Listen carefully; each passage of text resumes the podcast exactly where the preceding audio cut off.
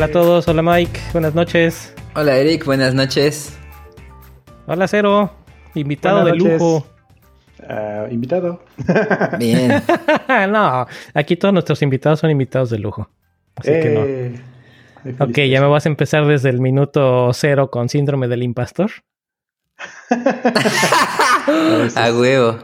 No más, sí. Sí, no. estuvo muy buena. No sé quién se sacó esa el otro día en Twitter, pero estuvo muy buena. El síndrome del impastor. sí. Pastor. Saludos al Pasti. Arroba pasti. ¿Qué onda, señores? ¿Cómo están? ¿Cómo, ¿Qué cuentan? ¿Cómo estuvo su fin de semana? Pues bastante bien. ¿Tú, ¿Tú qué tal, Eric? Pues yo sigo estando de fin de semana, fíjate, hoy no trabajé por ser el Día de los Veteranos. Ay, sí, cierto. Entonces, para mí, para mí es un domingo extendido, pero, pero bien, estuvo bien, relax en la casa, jugando World of Warcraft un ratito, haciendo quehaceres de casa, lavando ropa, etc, etc. Nice. Este, de repente como que estaba haciendo panchos el, el boiler, no quería arrancar, pero ya arrancó. Yo dije, oh, no, por Dios. o sea, sí, no, pues es que se supone que mañana vamos a tener un ching de frío. Vamos a estar a, ¿qué estaban diciendo? Menos dos, menos cuatro. Ah, que venía Celsius, el frente ártico, 30. ¿no? Sí, sí vi. Sí, que estaba bien crítico el frente ártico y no sé si para el martes o miércoles hay, bueno, para mañana o para el miércoles va a haber nevada y, y no sé qué show entonces. Sí, sí, sí vi los, Sí, como los mapas estar- de... Va a estar sabroso. Vi los mapas de las nubes frías bajando, pero vi que apenas si llega a Puebla. Entonces dije, eh, pues no me importa. ¿Llegan a Querétaro? Sí. Sí, es como justo por Puebla que se disipan, entonces todo lo de arriba de Puebla sí le va a llegar. Rayos. Uh, Así es, así es. no, pues ni pex. ¿Qué le vamos a hacer? Sí, pues el caso es que ya ahí empezando a hacerme a la idea de que va a estar haciendo frío. Y así nomás de buenas a primeras, de repente no quiso prender el calentador, entonces ya me puse a ver qué. A darle su, su par de Have you tried to turn it off and on again? Este, de, repente ya arrancó, le salió como que chorro mil humo. Salí corriendo, apagué, lo apagué. El botón de, de emergencia, lo volví a encender y ya, pero nada más fue. Me acordé que la vez que le vinieron a dar, una de las veces, ah, el- casi el año pasado, a principios de, de este año, de hecho, eh, que también hizo Panchos, la primera vez que arrancó después de que no había arrancado, también hizo lo mismo. Entonces ya después se me, se me pasó el susto. Uf. Pero sí, fue buena aventura la del día de, la de- la del día de hoy en la mañana. Nice, nice. Anyway, ¿ustedes qué cuentan? Sí, pues ya salió el proyectazo. El, el 11B salió el domingo. Entonces ya es- estoy muy contento. Lo hice dos veces. O sea, una vez, pues como sin la cámara. Y ya en la siguiente ya me llevé la GoPro y, y aparte un amigo me grabó. Entonces quedó, quedó chido. Les dejo la, la liga si lo quieren ver. Estuvo muy padre. Me, me tardé en total siete intentos de que saliera, pero pues ya, ya salió y, y estamos vivos. Jeje. Estamos vivos, ¿cómo que estamos vivos? No, no, no, me estás desanimando, ¿eh? A ver, te iba, te iba a empezar a, a decir ahí un par de nombres, a ver qué me decías. Ajá. Este, a ver si sabías por dónde iba mi pregunta. A ver. A ver, ¿te suena el nombre de Alex Honnold? Sí, claro. Sí, es el escalador. Bueno, O tal vez el de Vitali Musiyenko mm, ese segundo no, pero me o Ian Miller.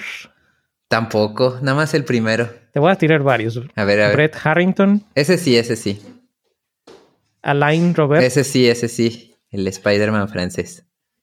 A ver, ya vas, ya más o menos te das una idea de por dónde va mi pregunta. Así de De gente, importe. gente que hace solos, ¿no? Free solo. Ándale, te iba yo a preguntar, bueno, ya estás con el 5.11.b, me puse el fin de semana a leer un poquito a ver cómo estaba eso de las nomenclaturas y los, los grados de escalada porque no me hacía sentido. Ajá, ajá. Ya, ya estuve, ya estuve leyendo un poquito del que se les acabaron, llegaron al punto 9 y se les acabaron y seguían habiendo difíciles, entonces le metieron más números y luego letras y luego números romanos. Es correcto. Como que fue, fue subiendo la escala. O sea, hace tiempo, pues un 5, 10 era como lo máximo, ¿no? Lo 9. Y, y, pues ha, ha seguido subiendo cada vez más. O sea, cada vez están más duros los grados. Pero bueno, re- re- Sí, pues. regresando al tema, así como aclarando que es este el free solo. Es una variante de la escalada que es las personas que escalan sin cuerda ni equipo de seguridad, nada más llevan su magnesia y sus gatas. Generalmente. Literal. Bueno, ajá, sí, sí hay modalidad YOLO, pero generalmente ya quienes hacen eso son gente muy, muy avanzada que, como casi todos esos que, que dijiste, escalan arriba de 5.14 y pues casi siempre le bajan dos o tres o más grados a lo que van a hacer en solo y primero lo practican como, como 100 veces o así en sin, o sea, con cuerda antes de animarse a hacerlo sin cuerda. Y de hecho ese, esa frase de seguimos vivos la dije porque hay un chico de, de aquí de mi gimnasio de, de, donde voy a escalar que se llama José Iñiguez y él hace solos de aquí de Puebla eh, bueno, hay bastante gente de Puebla que hace solos, pero él escala muy, muy duro, escala 14, o sea, ya grado calidad mundial. Y sí le gusta hacer este, pues así free solos. Y de hecho, en junio fue a Potrero Chico, una de las capitales mundiales de escalada que está en Monterrey. Bueno, en Nuevo León. que dijiste, ¿no? En uno de los episodios pasados que había sido escalar, sí, de multilargos. Sí, ahí a donde fui, él fue como un mes después o algo así. Eh, hizo en solo un multilargo de como 23 largos que se llama Time Wave Zero y es un 12B o 12A, me parece. Y lo hizo en solo y, lo hizo en una hora y media, lo que normalmente te toma un día completo. Y le quitó ese récord de velocidad a, Alex Honnold, que fue el que dijiste precisamente. Ah, no inventes. Sí, entonces él en todos sus posts de Instagram siempre pone hashtag seguimos vivos, pero porque él sí hace solos. cool. Oye, pues precisamente salió esto porque estaba yo escuchando en uno de los podcasts que no tienen nada que ver con tecnología. Este, estaba escuchando y hicieron una entrevista precisamente de Alex Honnold y cómo se estuvo preparando para escalar el, eh, una de las paredes de Yosemite. Ajá. Este, y pues sí, no, estuvo, se me hizo bastante interesante, sobre todo por la altura, ¿no? Y lo que dices, o sea, te falla una y, y pues ya. Sí, Sí, ya no hay de que lo vuelvas a intentar. De hecho, hay una modalidad del solo, de solos que sí es la que se me hace muy, muy YOLO, que se llama este solo a vista o on-site, que es este, pues vas a solo, pero no conoces la vía, o sea, así en calor, pues. Eso sí es muy YOLO. Y sí había. Eso sí es YOLO. Había mucho. Ha, ha habido varios que hacían esas. Esa modalidad y bastantes, pues sí, es mucho más común que los que hacen eso sí se mueren. Híjole, no hacen huesos, como decían en, mi casa, no hacen huesos viejos. Pues sí. En fin, oye, Cero, platícanos, a ver, platícanos de ti. ¿Cómo estuvo tu fin de semana? Y, luego ya te empezamos a interrogar. ¿Qué hiciste este fin de semana? Realmente no hice nada, estuvo, estuve tranquilo aquí en la casa. Ya por fin, después del tercer mes de, desde que nos mudamos, ya terminamos de poner herrería y cuánta cosa. Ah, puse unas unas este, repisas aquí en mi estudio. Eso fue lo más que hice. Ya, súper. Bien, Family Guy. Sí, no hice nada absolutamente. Supone que van a ir a, dar una rodada en el espinazo de no sé dónde. Eh, creo que es la próxima semana, pero no me voy a meter. No, no, aquí no tengo ganas. Una rodada. Sí. Sí. Question mark. ah, ok. Pregunta. Ah, LOL. No, pues este unos compañeros de, unos amigos de Colima, se van a juntar con unos de Guadalajara y se van a ir a Durango, luego se van a ir a, no sé, van a pasar como por tres estados en motocicleta. Em, oh, van, a, van a dormir por allá y luego de regreso al siguiente día, va a ser el fin de semana. Eh, me dijeron, vamos, y yo decía, ah, no tengo ganas. O sea, para empezar, primero tengo que llegar a Guadalajara, que son como cinco horas y llevan como unos 500 pesos de, de gasolina y casetas múltiplelo por dos, luego más todo lo demás, o sea, está algo, está algo tirado. Si, tuviera más personas aquí en el estado, sería más fácil, pero primero tengo que moverme para allá para luego ir a otro lugar. Es lo que me está O sea, tú ni siquiera estás cerca de la salida. Eh, Tienes que llegar a la salida y luego de ahí ya se van. Sí. Y luego, por si fuera poco, y después de que terminan, tienes que regresar a tu casa. Y tengo que regresar solo, porque pues nadie va a venir conmigo y voy a estar todo, todo, todo cansado. No, no, se me hace que voy a pasar esta vez.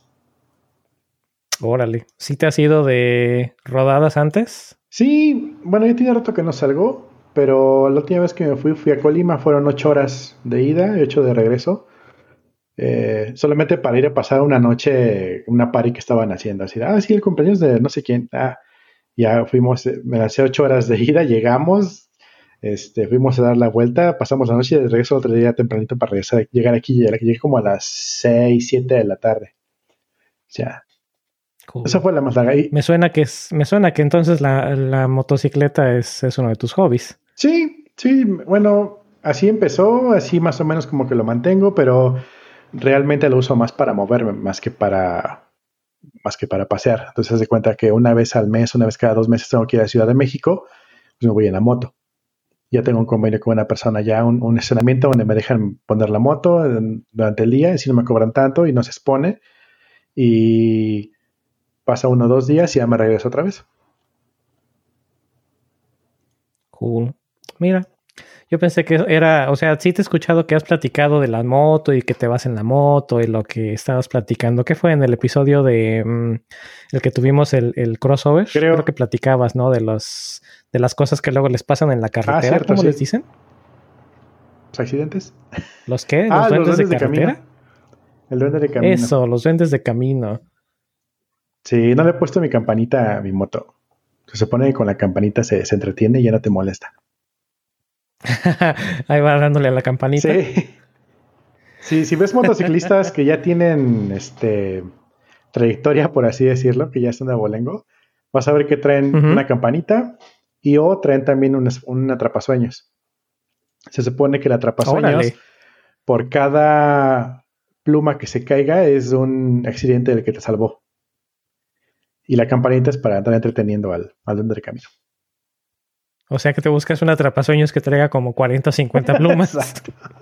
Ay, no te lo puedes comprar, te tienen que regalar también. Ah, caray, ok, entonces te pones de acuerdo con algún compa y cada quien se regala su respectivo atrapasueños como 40, 50 pues es, eh, plumas. entre, más, entre más indagas, más va poniendo raro. Por ejemplo, ahorita en la rodada que va a haber, eh, dice, no, lleguen temprano porque va a haber la bendición de cascos y así de, la, la de what? Hacen una misa, llevan los cascos, le ponen agua bendita y la bendicen y así de. Mi casco tiene dos años y en su vida se ha parado cerca de una iglesia, pero sí, ok, va. ok, respeto, respeto sus creencias. así que, órale, va. Es que a cada rato sacan con algo nuevo. No, es que no sé qué. No sé si viste ese capítulo de Malcolm donde está el papá está haciendo chuzas y, de repente se da cuenta que tiene la paqueta abajo y, cada cosa. Nos acabamos de chutar, digo, me voy a salir de tema, pero nos acabamos de chutar mi esposa y yo todas las temporadas de Malcolm. Estoy, lo tengo fresco en la ah, pues cabeza, así que por eso me tiré de la risa. Se que es igualito, así de cuenta, no, a mí no me pasó porque hice esto. Ah, pues todos vamos a hacerlo. Entonces, como que por ahí andamos. sí, que te le, tomaba, le tomaba un trago al refresco y la, bragueta la subía y la bajaba y volteaba y estornudaba y no sé qué tanto. Pues así. Y además está interesante ese, ¿no? Porque se supone que están llevando doble. Como universos paralelos, ¿no? Doble historia. Ajá, dos paralelos de cuando los lleva uno y cuando los lleva el otro. Sí. Cool. no, pues está bien. A ver, Cero, ahora sí, platícanos un poquito este, acerca de ti. Para quienes no te han escuchado en el podcast Dev, eh, les diría yo que le pongan pausa a este episodio y se vayan a escuchar el podcast Dev, pero quienes nos están escuchando en vivo se van a quedar con cara de what. Entonces, quienes nos estén escuchando en vivo, pues de preferencia síganos escuchando y mándenos sus preguntas y sus comentarios. Y quienes nos estén escuchando en el futuro, pues ya saben que si no lo escuchan ya al podcast Dev, pues deberían de ponerlo ahí en su lista de reproducción porque también se pone bien interesante los temas que platican Cero y Swanros. Pero bueno, hoy tenemos invitado a Cero, así que platíganos un poquito acerca de ti, Cero. Creo que la pregunta obligada va a ser de tu nickname, pero bueno, platícanos tú de, en el orden en el que tú quieras. pues no sé, empezamos por el nickname si quieres. Em, el nick? Órale, ¿de dónde sale cero, cero dragón? Ey, eh, no sé, digo, tú dices que juegas, que juegas World of Warcraft, ¿no? Entonces ubicas Diablo. Sí, claro, también juego Diablo. No tan seguido como Warcraft, pero sí. eh, cuando estaba yo en la, en la media de secundaria, iniciando la preparatoria, creo, estaba saliendo Diablo 2. Em, yo jugaba Diablo 1 con, una, con la primera máquina que tuve, jugaba Diablo 1, que en ese tiempo se llama Diablo nada más. Y mi compu no lo aguantaba, se apagaba el monitor, era un terror, era más difícil este, poder jugar que jugar realmente. Y ahí en Diablo había clanes. Creo que fue los primeros lugares donde vi que se manejaban clanes y no nada más guilds o grupos. Y cada quien le pone el nombre que quisiera. Entonces, nosotros tenemos unos amigos donde desde siempre que los conozco, les dijimos, no, pues vamos a ser el clan Dragones. ¿Por qué Dragones? Porque el clan Dragón ya está ocupado. Entonces, hicimos clan Dragones. Eh, y cada quien se ponía el nombre que querías y entre cochetes Dragon. Era como que un apellido y, era parte del clan. Es como, como se distinguía la gente en los chats. Fulanito, veías corchetes y veías como un, común, se ves que era el, clan de ese grupo, ¿no? Y en ese tiempo, pues yo me había puesto Killer Dragon. Y ahí estábamos ahí jugando. Em, pasa el rato y en ese tiempo, pues ya empezó a, a jugar con las computadoras, no sé qué, y me pasan la película de Hackers, esta con Angelina Jolie y el otro güey que no sé su nombre. Eh, Ajá. Y lo primero que sale allí, no, este, el hacker más famoso del mundo, que no sé qué, se llamaba Zero Cool, que luego se cambia el nombre que era Rider. Y, ah, mira qué chido. Y le digo a un amigo, mira, ¿qué te parece si nos ponemos el nombre a la mitad, yo Cero y tú Cool? Y, cuando estamos en el chat ponemos spamar los nombres, nada más por chingar. Porque había un güey que también hacía eso. Teníamos 14 años, ¿qué esperas? no, yo no te estoy criticando. Son paños, digo. Sí. Ah, pues sí, total que ese güey nunca lo hizo, pero yo sí me quedé con el nombre, ya, y como Killer nunca estaba muy chido, así que, o sea, que, random, muy, demasiado niño de, de, prepuberto, ¿no? El link. Y cero casi nadie lo usaba.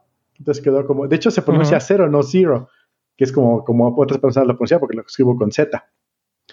Eh, desde entonces ya se quedó como Cero Dragon. Eventualmente le quité los corchetes y se quedó como una sola palabra porque es muy, me encontré que era mucho más fácil poder encontrar ese nick en redes sociales disponible que únicamente como Cero. Es muy, mucho más difícil.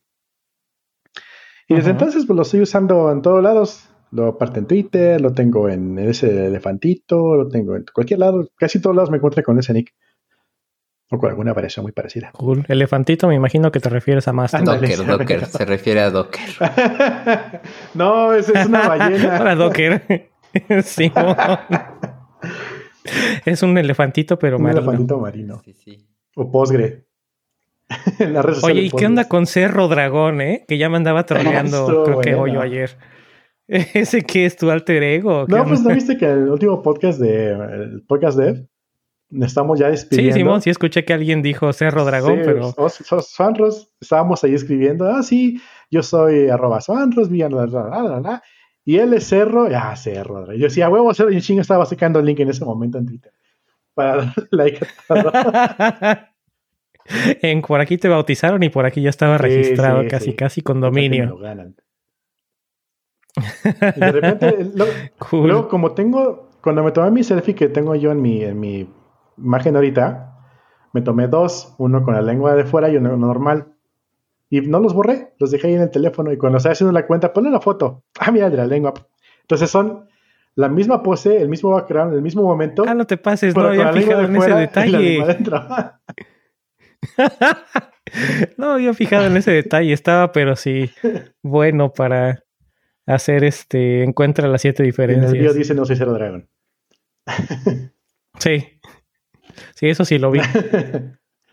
y luego, como. Pero pues. eso, como, como el avatar es muy parecido y en el teléfono se ve muy chiquito, luego no, sé qué cuenta estoy, estoy tratando con una, con la otra, lo doy con una, escribo con la otra, con quién estoy, no sé. Igual es un troll para mí.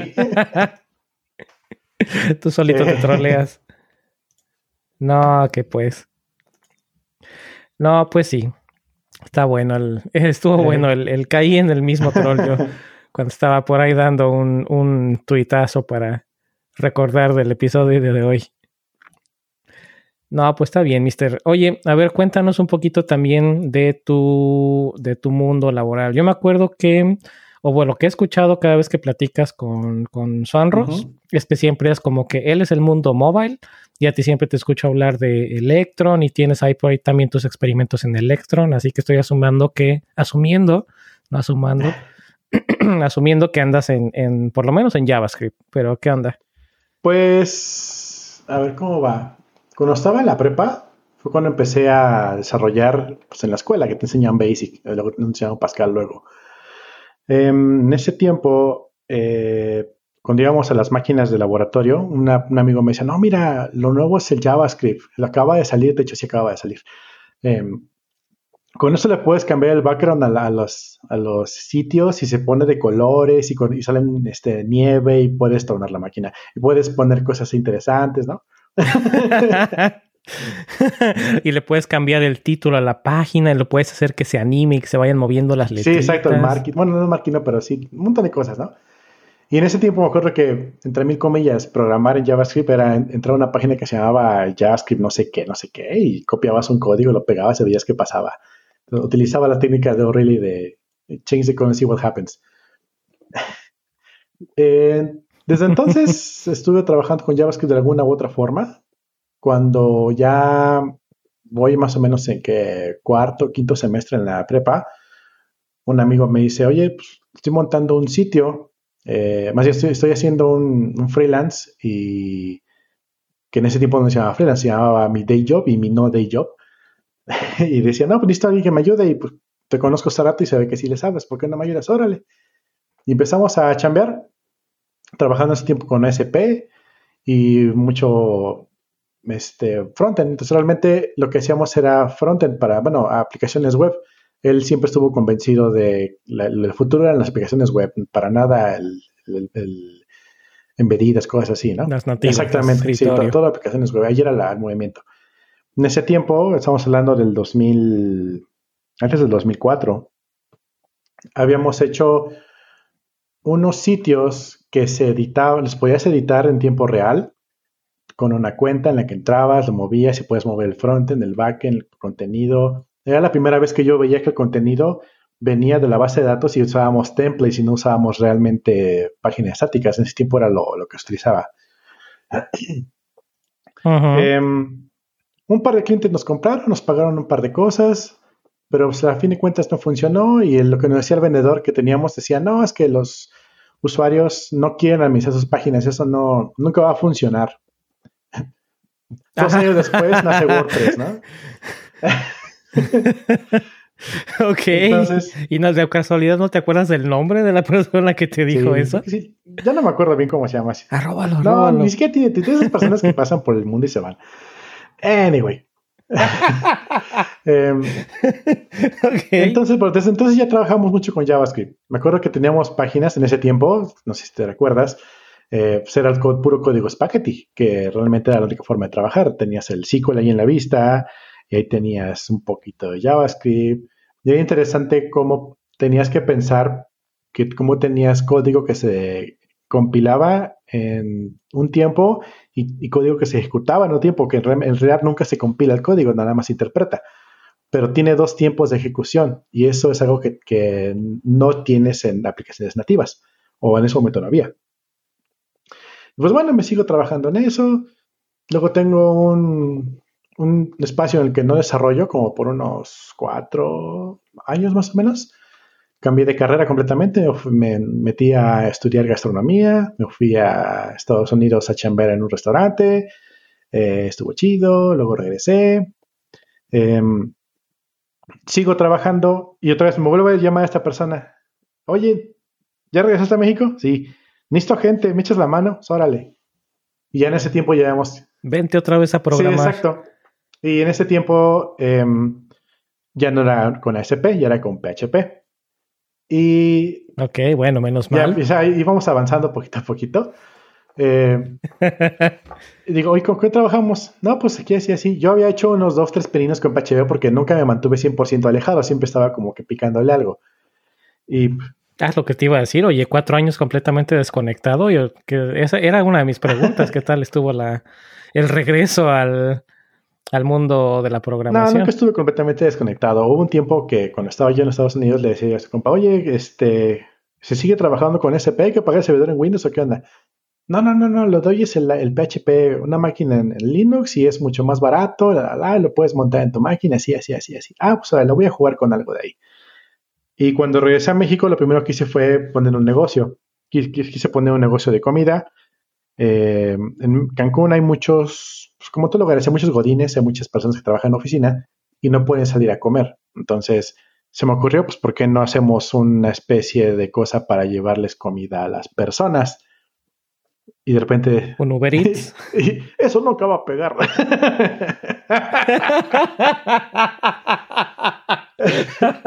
Estabas muy adelantado a tu época. Total que hicimos eso y yo tomaba las órdenes por Messenger mientras en chinga estábamos cocinando y preparando los, los platillos para salir a entregarlos.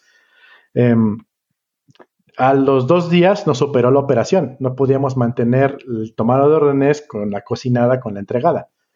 Dije, pues vamos a hacer algo con esto, vamos a, a ver cómo lo puedo dar la vuelta, ¿no? Y me hice un- una aplicación con puro JavaScript, puro frontend, donde la gente le ponía allí qué quería or- ordenar y cuando le daba a guardar se iba a un Google Sheets. De hecho, yo tenía un Google Sheets público donde yo ponía platillos principales y ponía en varias rows lo que había. Platillos de acompañamiento, tal, tal, tal. Sí ponía todo el menú. El menú de Ajá, hoy. exacto. Y la página cuando cargaba, iba a Google Sheets, cargaba el XML, lo interpretaba y po- poblaba el menú en la página. Y la gente cuando elegía que quería, cuando le daba a mandar, lo mandaba a otra spreadsheet donde se guardaba la orden y, el, y la geolocalización de donde quería que lo lleváramos, porque también tenía un mapita en el que picabas, aquí estoy. Lo que hacía, lo que Órale. hacía el programa al final era que, ah, porque únicamente entregábamos entre las 12, me- si no me equivoco, entre do- de 12 a 4 entregábamos comida, ya después ya no, ni antes ni después. Cerraba, no, perdón, ah, de 1 a 4 y cerrábamos órdenes a las 12. Entonces tú decías, no, ¿sabes qué? En mi localización XY, a la una y media quiero que me entregues. Y así rondaban todos. Y el, y el programa lo que hacía era, trazaba una ruta en tiempo por Google Maps para que tuviéramos la ruta más óptima para entregar toda la comida en tiempo. Y pues eso hacía el programilla, estaba chidillo, como a los dos meses. Ah, pues en ese tiempo yo estaba broke completamente, no tenía ni un peso. Em, me, Es lo que te iba a preguntar, ¿y por qué en Google Sheets? Pero ya, Sí. ya salió, pues es free. Pues, because free. Em, tenía yo dos socios. Uno entró con Varo y otro entró con una camioneta que es con la que entregábamos todo. Y yo entré con puro conocimiento y con, con mano de obra. Resulta que el güey de la camioneta dice. ¿saben qué? Ya no quiero jugar con ustedes. no, ya así que háganlo como quieran, pues ya no voy a chamar yo. ¡Pum! Y se fue. Y así, ¿y ahora cómo entregamos? Pues ya no se puede. Nada, pues sale, bye. A buscar chamba a otro lado. y ahí quedó. Oh, A los meses me enteré que... ¿Por qué? Pues porque ese negocio no va a Ajá, funcionar. a los meses me enteré que el güey ese que se fue con la camioneta puso su propio negocio con el mismo nombre y él entregaba la comida con su familia. Así, ah, mira, qué, qué poca madre. Ah, se dio cuenta que funcionaba Sí, total. y se pirateó la idea. Sí, tal que ya, pues X. ¿Y nada más se pirateó la idea o también se pirateó la paginita con lo de Excel? Ah, no, estaba mi demás? servidor. Así que no podía. Ah, bueno, menos mal. Ey. Entonces ya cuando regreso a trabajar con este cabrón, eh, eh, empezamos a ver por primera vez lo que era un framework. Yo ni, ni remota idea de que era un framework. Y en ese tipo me dice, no, vamos a, vamos a, a jugar, vamos a trabajar con G Framework.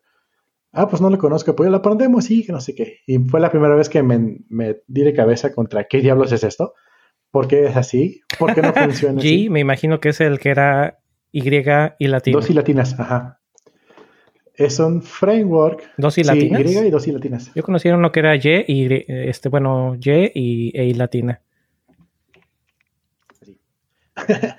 Em, Ándale, Sí. ese mero. Ajá. G. em, resulta que G Framework es un framework muy completo. Eh, Le estaba ya casi pegando a Zen Framework. Eh, sí, en complejidad y en completidad, completeness. En completidad. La completidad cero. sí era bastante complicadillo entenderle. Pero una vez que le inventabas algo, podías hacer cosas muy chidas y muy rápido. Eso era lo, lo bueno. Y aparte tenía un binario donde le ponías, hazme un CRUD con el nombre de la tabla fulano de tal. Te hacía todo el CRUD, incluyendo vistas, modelos, todo te lo hacía ya. Entonces estaba muy chido. Tenía su Exacto, scaffolding. estaba- sí estaba muy chido. Como lo que hace Rails para los que están Eh, familiarizados con Rails. Eh, pero esto es antes de Rails. O sea, imagínate la fecha. Sí, sí, sí, Sí. antes, bastante. Total antes. que pues, estamos chamando con eso y le pregunto al compa esto, oye, ¿por qué usamos esta cochinada que está tan pesado? ¿Por qué no usamos algo más ligero? Está Cake, está Codeigniter, están varios ahí diferentes que ya he empezado a investigar. Me dice, mira, la verdad sucedió así. Yo le pregunté a una persona que según yo sabe que, oye, oye, ¿qué framework utilizas para chambear? No, pues, chécate G. Y, lo, y agarró, lo utilizó, lo implementó, lo aprendió y me lo pasó a mí. Vamos un día después, unos días después con esta persona, oye, ¿cómo le hiciste para darle la vuelta con el framework porque no pudimos así o como estuvo muy cabrón que implementaste, que no sé qué? Su respuesta, ah, no sé, no uso G, uso de Igniter. Estaba muy difícil. Yo no. No te pases. No. Por eso, cuando den una respuesta, cuando les pregunten algo, pregunten a quien le estén preguntando para qué lo necesita o qué necesita Sí, hacer. sí. Total.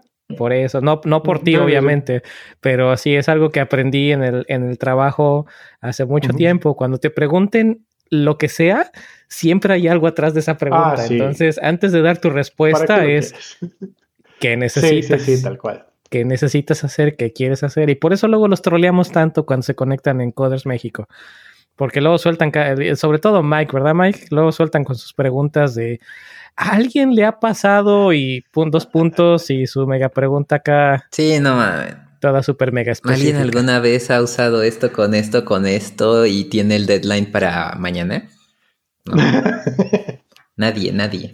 Sí, no, entonces, y lo genial es que cuando les preguntas para poder darles una respuesta más correcta a su, a su caso es, ya no te pelan, nunca te contestan. Eso me pasa todos Como los que nada más días. llegaron, pusieron su pregunta y se fueron. Pues sí. Eso me ya, pasa ya en no el les- trabajo, ¿eh? Ya no le sirves. No, en, en la chamba Sí, ya estoy en, en el chat siempre. Y bueno, yo sé mucho de la cultura del IRC, de cuando preguntas es, la, la- la formalidad de pregunta es, lanza la pregunta, no preguntes por preguntar, ¿no? Espérate que te van a contestar. Sí, ¿puedo hacer una Sí, pregunta? exacto. Entonces, y les hemos dicho muchas veces a todos, no lo tomen a mal, no me voy a ofender, no me digas buenos días. Pregúntame lo que necesitas. Ay. En serio, me voy a ofender. No, no, no. Me estás haciendo que, que me, que me divague en otro tema, ¿eh? Y eso está genial que lo toquemos después si quieren, o si quieren podemos divagar en este mismo tema. Pero eso es algo que yo aprendí cuando ya llegué a, a Estados Unidos y cuando tomé ahí unos cursos de comunicación efectiva. Pero Y sí, creo, que eso es, es, es, en cierta forma, es, es cultural o es geográfico, no sé cómo decirlo. Pero bueno, ya no te voy a seguir interrumpiendo. entonces, Entonces, sí, digo, te robaron la idea del Uber ah, Eats. sí, no, bueno, empiezo. Y después te pasaron un fre- te recomendaron un framework que nadie estaba usando, por lo menos que ustedes no estaban usando. ¿Y qué pasó después? Ah, bueno, pues sacamos la chamba. Eh, el cliente que nos contrató para esa chamba, a fin de ya después de un rato dijo, ¿saben qué? Chido, gracias, ya que hasta aquí llegamos. Y pues cerró- cerramos el, el trato con ellos, ya, ya no trabajamos más, estuvo bien. Em, luego nos salió otra chamba bastante jugosa en tiempo, horas y en, y en código, por así decirlo. Nos llegó un ginecólogo que dijo, ¿sabes qué? Quiero poner, mm, quiero pasar todo mi consultorio a una aplicación en línea. Y este, pues clásico, ¿no? Igual, igual la pregunta, necesito una aplicación, entonces, ¿para qué la necesitas? y sí estaba grueso lo que necesitaba. Necesitaba una aplicación que pudiera correr en su servidor en su oficina, que pudiera tener usuarios limitados y lo más importante es que tuviera sincronización en la nube, porque luego el agarre se lleva la laptop a, a simposiums y en esos lugares le gusta ver cómo van los, los, los este, cómo van avanzando los estudios de sus pacientes, pero también se, cuando quiere irse a su casa donde tiene otra computadora, quiere poder, este, quiere, quiere, quiere poder ver cómo van también avanzando. Entonces realmente eran bases de datos locales que se autosincronizaban en línea para poder dar seguimiento. Y dijimos, pues, ¿con qué diablos? Tampoco va a pegar. sí. dijimos, ¿y con qué se come eso? Tampoco va a pegar. ¿Con qué se, ¿Cómo hacemos eso? Entonces, eh, agarramos y dijimos, ¿sabes qué? Te tenemos de dos sopas. Lo hacemos así y te va a costar tanto, o lo hacemos de esta otra forma y te costar menos. La, los trade-offs eran que iba a ser open source, iba a ser con Ruby y íbamos a utilizar una base de datos que no conocíamos que era Couch. Um, Uy, Couch. Y entonces okay. empezamos a trabajar con eso, empezamos a usar Ruby on Rails y haz de cuenta que, imagínate, yo vengo trabajando, peleándome con G, medio jugándole al PHP, de repente, pum, te, te mete en Ruby on Rails así bien hermoso, con, con, con, todas sus gemas y toda la hermosidad que tiene, y dices, ah, no, de aquí soy, es lo que yo quiero hacer toda mi vida, nunca he vivido a utilizar Rails. eh, en ese tiempo... ¿Dónde, ¿Cómo había vivido sin usar sí, exacto.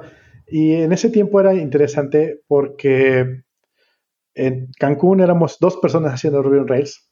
Y para encontrar una tercera persona que hiciera Ruby on Rails, tenemos que ir a la siguiente ciudad, a Playa del Carmen, a ver, oye, ¿cómo se dice? no, yo también estoy solo, nadie más hace Ruby en México, que no sé qué, que la chingada. no, ¿sabías que en Colima hacen Rails? No, pero ¿dónde es Colima? Pues no sé, pero pues dicen que allá hacen Rails.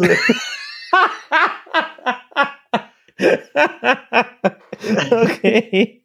Luego ya me enteré que sí estaban gracias acá, acá de este lado, en el Pacífico. Por cierto, porque no saben dónde está Colima, está en el Pacífico. y. ¿En México? Sí. No, es que luego, mira, entre paréntesis, aquí, estaba yo el otro día en un, Uber en Ciudad de México y, me dice el, el, Uber, no, es que no, este, ¿de dónde vienes? No, pues vengo de Colima, vengo nada más a ver unas cosas de trabajo. Ah, sí, no, el otro día yo también tuve unos, este, unos pasajeros allá del norte, allá de Colima también, y así de, está más al sur que México. Por alguna razón, lo ubican en el norte todo el mundo. así como, no sé, entre, entre Sinaloa y, no digo, entonces Sinaloa lo viste, no sé. Anyway, total que, cierro paréntesis. Em, pasa el rato, eh, seguimos trabajando con ese cliente, luego, ese cliente tenía una visión muy particular, era muy chido porque le estábamos haciendo el trabajo para él, pero todo tenía una capa encima de multiusuario, multiempresa, porque él una vez que estuviera listo lo iba a revender. Entonces, eso le agregaba una... ¿El ginecólogo? o sea, ya tenía... O sea que aparte de ginecólogo tenía coco de empresario. Resulta que a, a las reuniones donde iba de ginecología a nivel nacional e internacional, los problemas que él tenía los tienen todos los demás consultorios. Entonces nos estaba bajando punto a punto todos los problemas que tenía, tal cual, pero así, al, hace cuenta, en los tiempos de los mil, 2000 y cachos ya había RFCs y todo así, te lo ponía todo, pero tal cual, y era muy estricto en lo que necesitaba, estaba perfecto. Entonces al final lo terminó. de esos clientes que te encuentras una vez en la vida. Sí, exacto, por eso estaba muy chido. Y aparte nos pagó la aprendida. eh, esas son las mejores también. Otra vez, clientes que te encuentras una vez en la vida. Eventualmente, ya cuando terminamos de chamar con él, em, él contrató a otras empresas para que le dieran seguimiento, pero ya cosas más, más empresariales, más de otro tipo. Entonces, de hecho, terminamos muy bien con él y él prosiguió por su parte, porque también nosotros nos estábamos moviendo a otro lado. Em, en ese tiempo creamos una social wall donde tú mandabas tus tweets y se le en una pantalla gigante. Estaba muy chido. Eso lo poníamos en los antros en Cancún, por ejemplo. Y digo, no sé si ustedes se han ido a antros en su juventud, hace, hace dos años, pues. Y donde. hace un par de años. Donde estás allí en el espapalle y le mandas una pinche nota al, DJ para que ponga en la pantalla. Felicidades a Fulano que está en cumpleaños la chingada, ¿no? Pega mucho y es complicado porque nunca encuentras a maldito DJ. Entonces nosotros se nos ocurrió, y si ponemos una pantalla de las que ya tienen en los antros, y todos los tweets que mande con cierto hashtag lo ponemos en pantalla. Ah, pues a ver cómo nos va. Pegó muchísimo, pegó muy bien. Nos robaron la idea. Obviamente.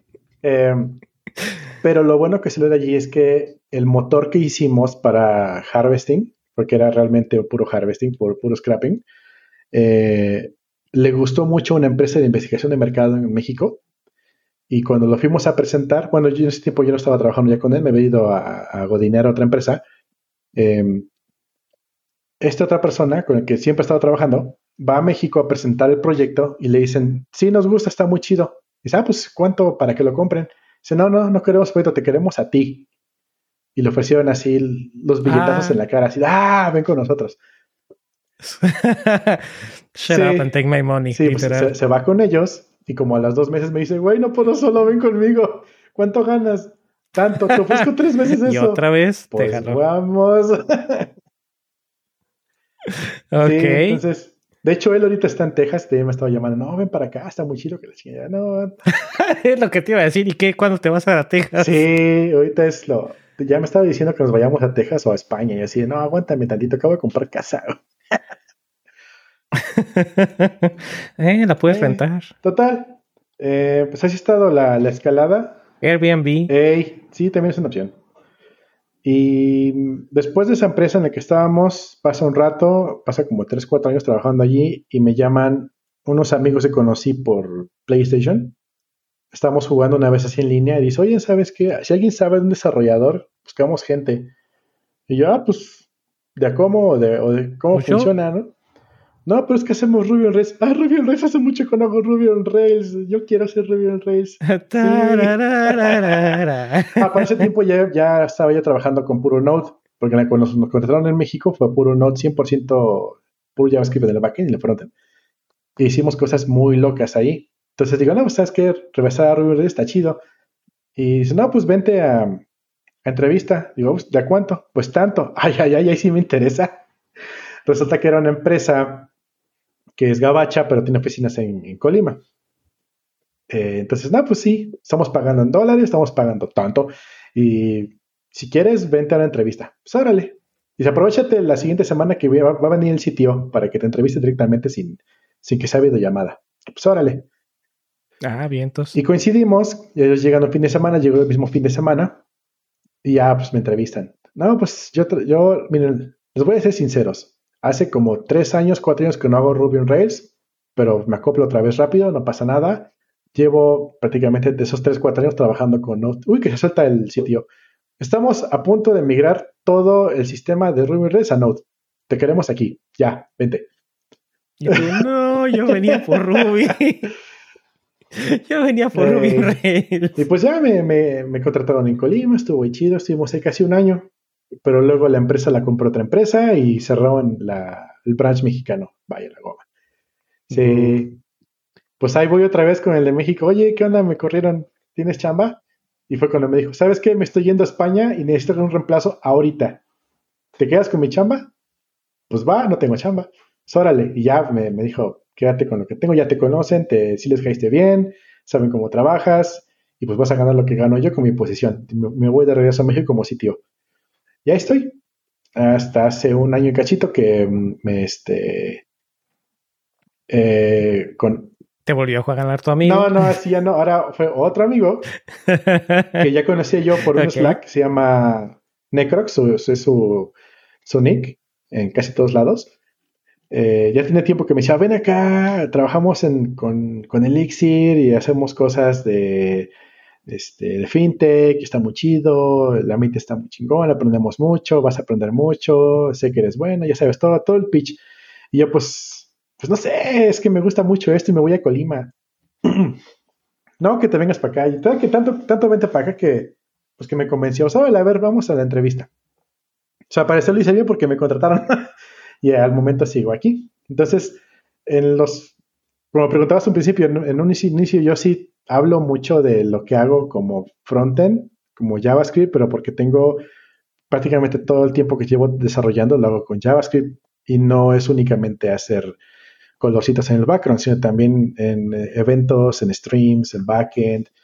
Y últimamente también hablo un poquito de fintech, pero más que nada es por lo que me he embarrado en este último año que he trabajado, no porque yo sea el, el que sé mucho de eso. Digo, eso pasa mucho en desarrollo cuando trabajas para alguien de cierto rubro, tienes que aprender el rubro para poder trabajarlo.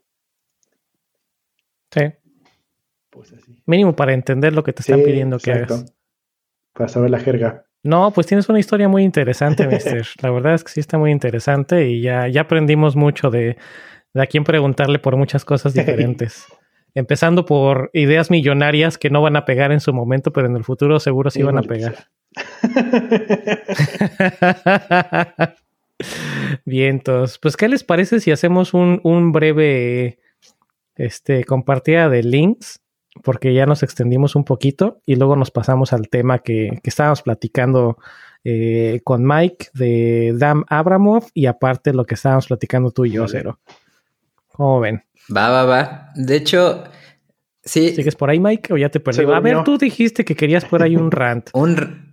¿Sigue, ¿Sigue en tiempo el rant o, o ya se pasó el momento. No, ¿cuál rant? Ah, no, era un comentario, este, era, era, era un comentario sobre lo que dijo de la, de su app del ginecólogo, pero, pero no era correcto, por eso lo, reservé. Ok. ok, ok. Así dejémoslo entonces. Eh, pero tengo un... Pues ahí traemos unos links. Ah, ah, ah quería, hablar de ese. Es este un tuitazo que viene muy a colación que estábamos, estaban hablando de Rails, que hizo este arroba DHH, para los que no sepan, ese güey es, déjame ver su nombre, ah, no dice cuál es su nombre, pero bueno, es el creador de Ruby on Rails, es este, bueno, ese güey hizo un tuitazo que este... Ah, sí. Ah, a ver, ahí va. Ahí va, ahí sí, va, ahí va. sí la leí, ahorita que la estoy viendo. Está no, no, no, tú hablando dale, de tú que, eh, pues, su tarjeta, la Apple Card, que es una tarjeta de crédito, pues, me parece que ahorita solo está en Estados Unidos, ¿no, Eric? Que, Creo que sí. que es como una tarjeta virtual, ¿no? Pero sí te dan una, un plástico, pero aparte, digamos, No, sí te dan una tarjeta bastante Física. fancy. Sí. Ah, es de- es de con- sí, titanio, ¿no? Física Sí, bastante sí, sí, fancy. Cubierta de ok, ok. Bueno, Recubierta. Anyways, el punto es que eh, se dio cuenta de que el programa de las Apple Cards es sexista o bueno, está, tiene un sesgo de género donde e- él estaba notando que tanto él y su esposa presentan impuestos juntos y aparte ella tiene un score de crédito mucho más alto que el de, que el de él. Sin embargo, el- la app le está ofreciendo a él un crédito 20 veces mayor que el de ella. Y, y pues incluso presentó quejas a, a Apple, así, y todos como que decían, no, pues seguro es este, seguro que tu esposa no, no tiene por ahí deudas o así como diciendo, no, pues el algoritmo no se puede equivocar. Y pues, eh, y pues nadie cuestionaba el algoritmo, ¿no? El poderoso algoritmo.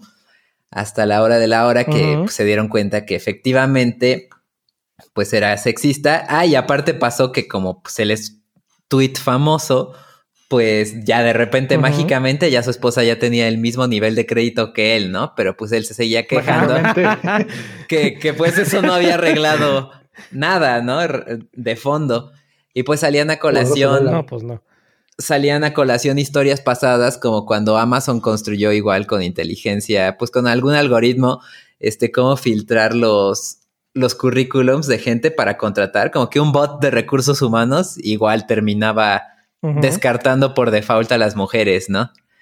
Y, y pues eso, ¿no? Como que está faltando más esa perspectiva de mujeres que es sin duda algún criterio básico que pudiesen ver este a la hora de estar planeando algoritmo digan, oye, como que por acá no va, ¿no? Y igual y por eso son que los algoritmos terminan sesgando mal a las mujeres, ¿no?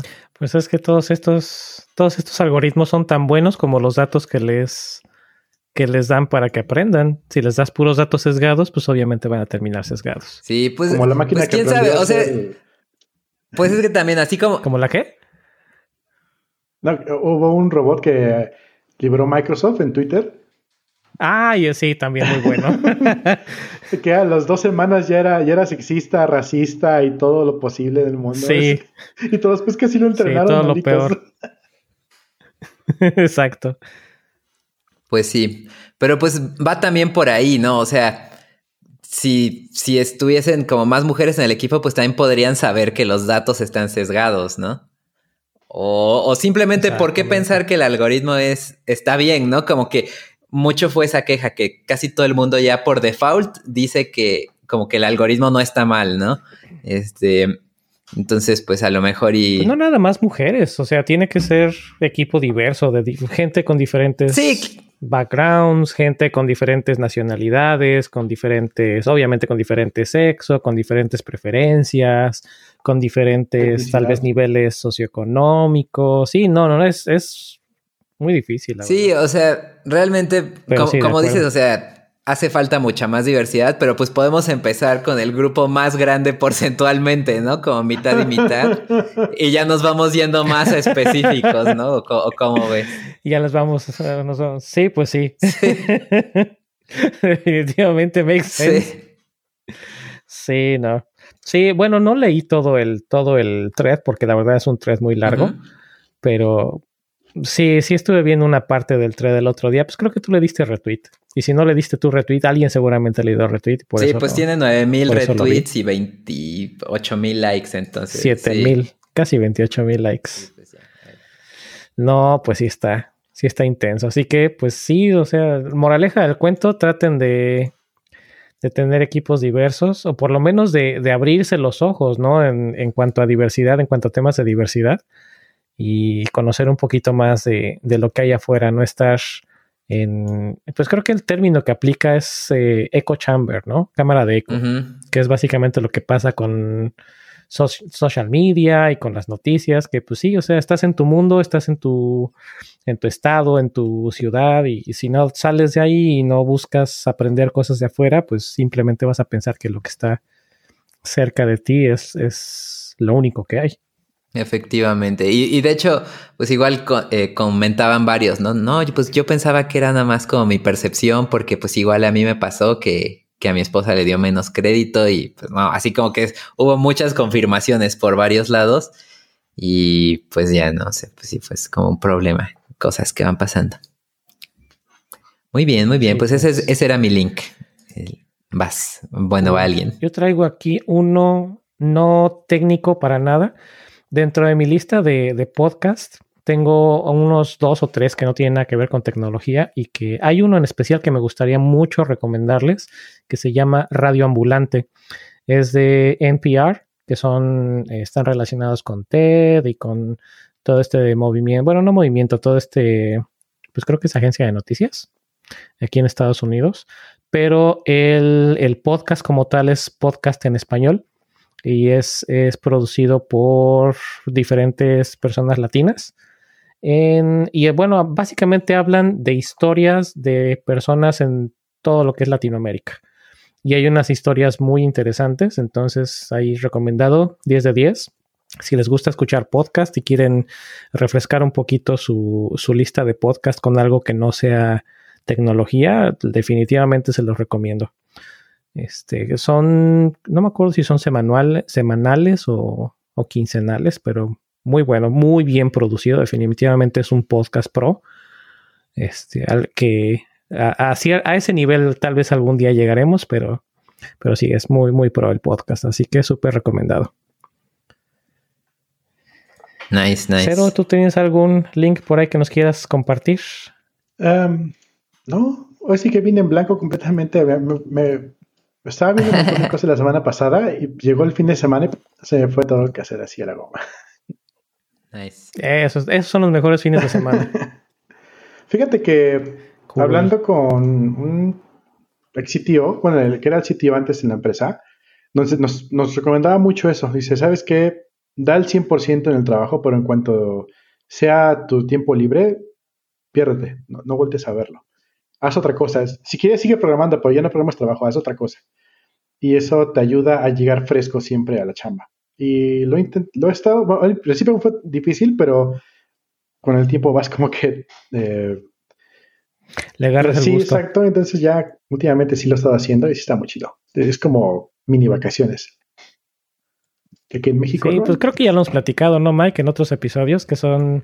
Te ayuda mucho a evitar el, el, el, burnout. Te ayuda mucho a evitar que te quemes. Porque si pon tú das el, das el 6 o si eres más fancy, pues das el 10 en el trabajo, das el 100%.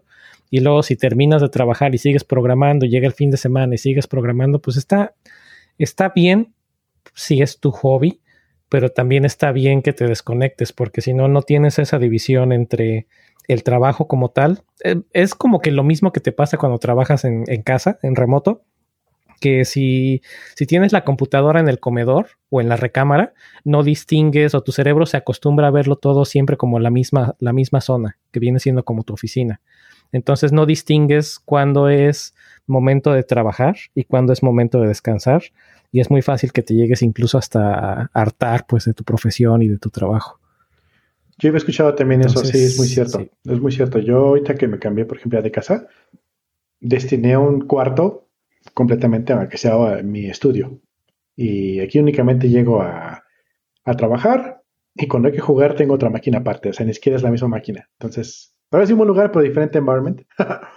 eh, uh -huh. Y aún así, ya cuando ya salgo del estudio, pues ya es otra cosa. Ya me voy a perder un rato, o voy a pues, con el perro, o voy a pasear, yo qué sé pero ya no estoy haciendo lo mismo. Sí, sí, 100%, 100 de acuerdo. Ah, de hecho sí tengo algo. Igual y es un rinconcito, digo, no tiene que ser un cuarto, si no tienen un cuarto, un, rinconcito.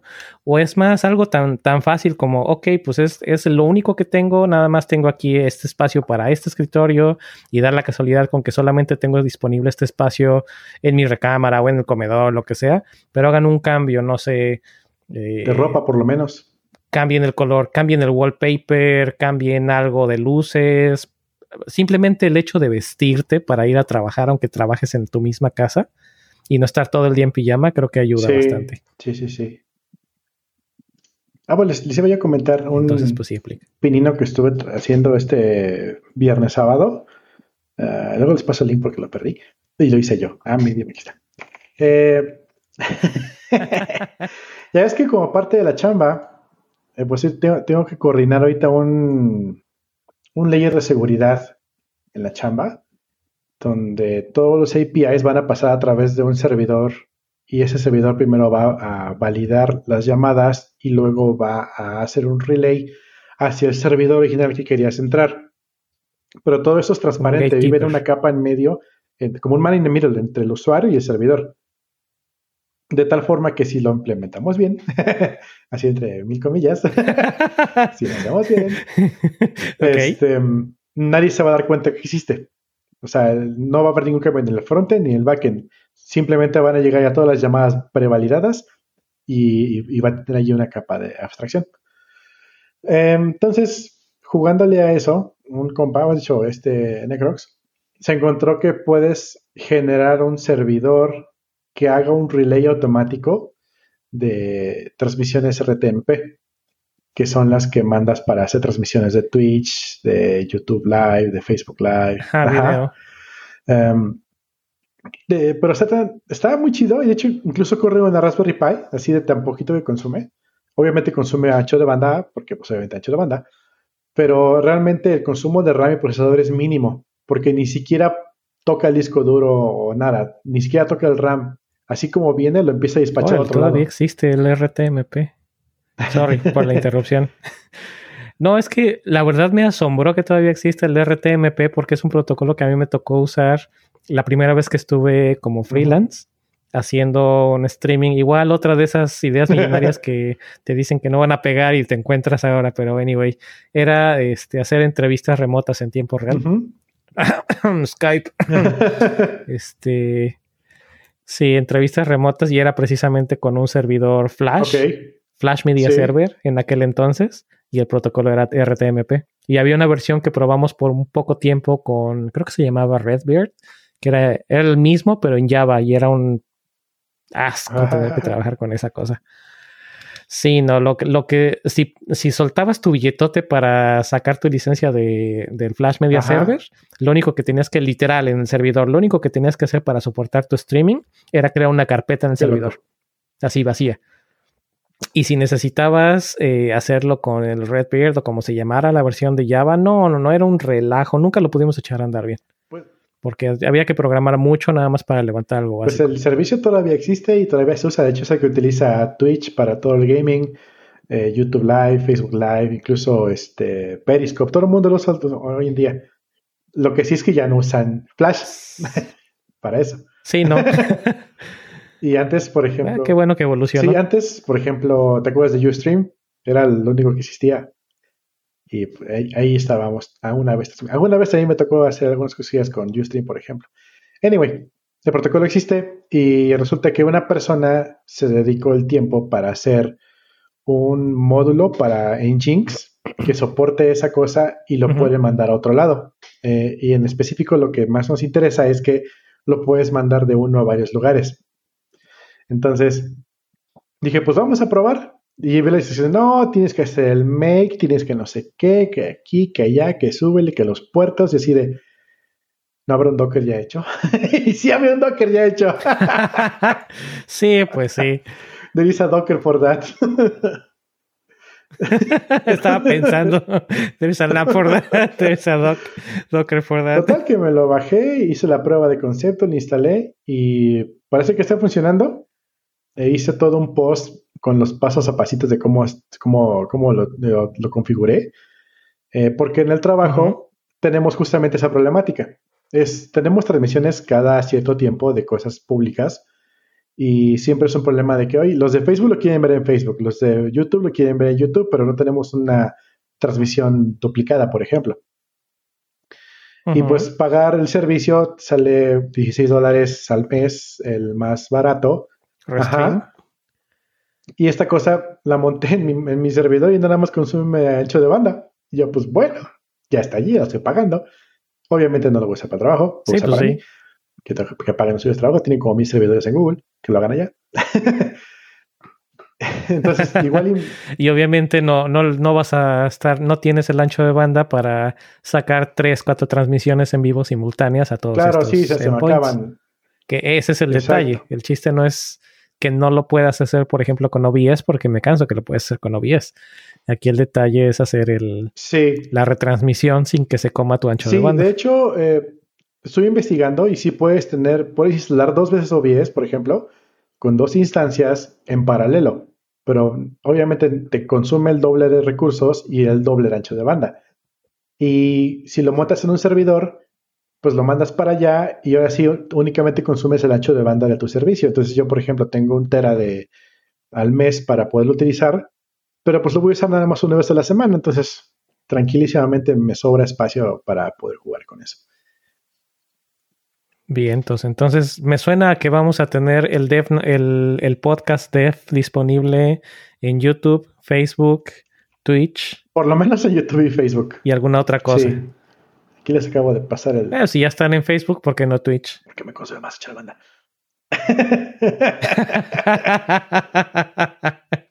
ok, ok. Aquí te puse ya en el chat. pues sí, ya, ya vi que nos pusiste el, el link. Hay que pasarlo después para, para las notas y lo, lo, compartimos para quien les interese. Por lo menos para sacar el, leerlo un ratito, se me hace bastante interesante el, concepto. Oye, pues muy buen, muy buen. Lo bueno es que no hiciste nada de programación el fin de semana. Claro, de, hecho, de hecho, eso fue. nada de Eso fue el viernes en la tarde y sábado en la mañanita. Ya luego me puse a jugar Destiny todo el fin de semana. Hasta que mi esposa me empezó a ver feo. Ok. Eso es todo. Muy bien, y por ahí creo que estábamos platicando, ¿no? Y de ahí salió este, la idea del tema. Entre eso, entre lo que estaba platicando contigo y lo que estaba platicando con Mike, creo que salió un tema interesante. ¿Qué les parece si ya nos vamos brincando al, tema, salvo que tengan algún, dale, dale. algún link o alguna otra cosa que agregar? Pues una fue, una cosa que estaba yo platicando con Mike y me llamó la atención fue que, y Mike, corrígeme si me equivoco, que Dan Abramov o Abramov o como se pronuncie, últimamente le ha estado tirando mucho a, Redux. Sí. O Redux, pues. como se diga. Entonces, se me hace interesante que quien haya hecho la librería ahora le esté tirando tan cañón. Y por ahí has, has, tenido un par de comentarios en los últimos dos episodios y no me acuerdo al respecto, Mike. Entonces, a ver, ¿qué nos cuentas de esto? Pues sí, no es tanto como que le esté tirando. Bueno, no sé. Más bien es como, como que ha estado un poco reflexivo, Dan Abramov, pensando que, que el, el React de hace, o bueno, la comunidad o todo el entorno de React de hace cinco años es muy diferente al de ahora, ¿no? Donde era como un poco más como anárquico, como que sigue siendo un poco, o sea, pues es una librería, ¿no? Finalmente puedes hacerlo como, como quieras, pero no había tantas recomendaciones como ahora, ¿no? Sino como que ya más o menos hoy por hoy ya hay como que un best practice para tal cosa, ¿no? Un best practice para, para manejo de estado, un best practice para estilos, un best practice para ese tipo de cosas, ¿no? Entonces como que, como antes no había tal cosa, pues más bien por puro SEO, pues lo primero que buscabas era cómo manejar estado en React, pues te salía Redux, ¿no? Y pues sigue a la fecha siendo como que lo más rápido que sale, ¿no? Y por eso ahí él, mismo lo comentaba, ¿no? Que es como más de novatos usar Redux porque es lo primero que te sale, ¿no? O lo primero que leyó este, pues los administrativos y dice, pues usa Redux, ¿no? Es, es lo que usan los pros. Y, cuando, no, ¿no? Como que ya hemos evolucionado, ya hay soluciones un poco más sencillas de entender y más, eh, pues más elegantes, ¿no? Yo, yo creo. Ese clásico ponle más diseño de los, los desarrolladores. Mande, mande. Ese, es como el ponle más diseño, pero de los desarrolladores. Algo así, algo así. Ponle más punch. Algo así, yo creo. De hecho, vi un tweet que decía que decía que eh, siento por la pobre alma que en este momento está manteniendo un, desarrollo en Redux porque le dijeron los administradores que eso es lo que tenía que utilizar. Y yo ya no lo uso, cosas así. ¿No fue tuyo, eh, Pues creo que sí lo comenté el episodio pasado, y igual y le di retweet. Ajá, pues era eso, ¿no? Pues el, pobre güey que está manteniendo Redux y como está difícil de entender, no está progresando y entonces ahora parece que, que él es pendejo, ¿no? Entonces ya lo van a correr, ¿no? Pues sí, Tiene pues que como un año, ¿no? Que... En pocas palabras, yo no quería que hicieran... Eh, me suena como que, a, que Redux no estaba, no estaba diseñado para hacer esto, ya dejen de usarlo para esto. Sí, no, pues era diferente. O sea, era un, un, use case muy amplio, así como pues era para un problema de Facebook, ¿no? Para cosas de mucho, mucho, mucho estado. O sea, yo como lo he visto es... Redux es overkill como en el 98 o 99% de los casos. Entonces, pues así, así las cosas. Sí, tiene, tiene como un año cachito, ¿no? O por lo menos alrededor de un año que salió el Context API, ¿no? Y dijeron, ya, esto va a quitar Redux, pero pues nadie dejó de usarlo. sí, no, pues es que como no lo puedes quitar, o sea, por ejemplo, en mi trabajo, Lo, lo, que hemos hecho es más bien no agregar más Redux y, ir ya usando Context, ¿no? Es lo mismo, o sea, no, no, no lo puedes quitar, hasta es este pérdida de tiempo quitarlo. Pues ya mejor, mejor no, no lo alimentes más, ¿no? no le eches más sí. al fuego. no, pues ni pex. ¿Y qué no pueden hacer? No hay como que un. No sé, un, un grupo. ¿De soporte? Que sea el que se encarga de. No, no, eso. Hola, soy Ceres, soy desarrollador de Linux. Hola, soy... Está buena. No, no, no, me refiero a un, grupo de los que se encargan de llevar la, dirección de las cosas, en este caso, por ejemplo, en Redux o en, en, React. Un grupo que se, que se reúnan de diferentes empresas o diferentes, pues como que patrocinadores o, anyway, diferentes usuarios que le pongan dirección, ¿no? Que le pongan sentido y que le pongan qué, es el, lo siguiente en el roadmap. Como que se me hace que está muy, muy disperso. No, pues, bueno, es, mi, es, mi, impresión como... Te digo, eso es una librería. espérame, como... Como completo ignorante de React y de Redux y de la, de la comunidad en general de, de React, siento que sigue estando muy fragmentado, muy disperso. No, no siento que haya como que un punto en común. Pues no, pues. Algo que, te encamine, algo que diga, eh, así son las cosas. O sea, sí hay, eh, es abierto para que hagas lo que quieras. Es abierto para que si no quieres usar A, le pongas B y de todas maneras vas a poder hacerlo, pero como que no veo esa pues, pues de eso se trata, o sea, no, no es una, pues como dices, o sea, igual y, o sea, como que no quiero un framework, pero quiero un framework, no, pues por eso es librería, ¿no? Y eso que mencionas, pues está ya como que te digo, las opiniones se van yendo hacia como más estándares aceptados y generalmente se están conglomerando pues en la página y la documentación oficial de React, ¿no? Ahí vienen ya más guías así de, oye, ¿cómo manejo estado? ¿No? Entonces ahí vienen, no, pues te recomendamos que hagas este con context, ¿no? Oye, ¿cómo manejo mis estilos, ¿no? Te recomendamos pues que ocupes tal, ¿no? Oye, ¿cómo? Ahí vienen así eso que comentas, ¿no? Y pues, pues sí, o sea, y también pues está fragmentado pues porque desde un inicio estuvo fragmentado y no es como que ya ahora mágicamente todos van a ocupar lo mismo, ¿no? Entonces, pues yo pienso que es más bien se está tendiendo a partir de, pues no sé, de un año a la fecha ya hay como que más, este, pues standard practice, pero pues sigue siendo una librería y finalmente pues cada quien lo va a usar como, como se le acomode bien a su organización, ¿no? Es más, déjame te pongo un ejemplo. Y digo, igual, me corriges si me equivoco.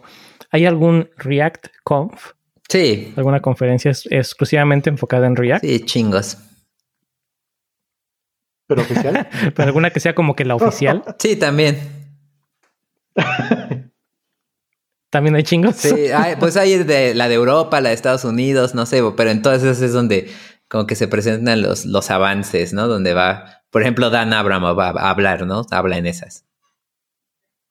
llega, por favor, ya no usen Redux, ya no. No, pues que ya no lo usen, en serio, en buena- generalmente, eh, o al menos en las últimas par de conferencias en las que él ha ido, es como para mostrar qué viene, ¿no? Como, oigan, no, se va a poder hacer esto, ¿no? Como lo de los hooks, lo presentó el año pasado o hace dos. Ese tipo de cosas es en donde va Dan Abramov, ¿no? Como dice, ah, el equipo React, que estuvimos trabajando en esto y lo vas a poder ocupar así. Y pues sí. Ok, pero al final de cuentas sigue siendo el equipo React el que está presentando esto, no es la comunidad. No, pues también va de la comunidad, ¿no? Va el, el que hizo tal librería de animación, ¿no? El de React Motion, ¿no? Pues va ese güey y presenta.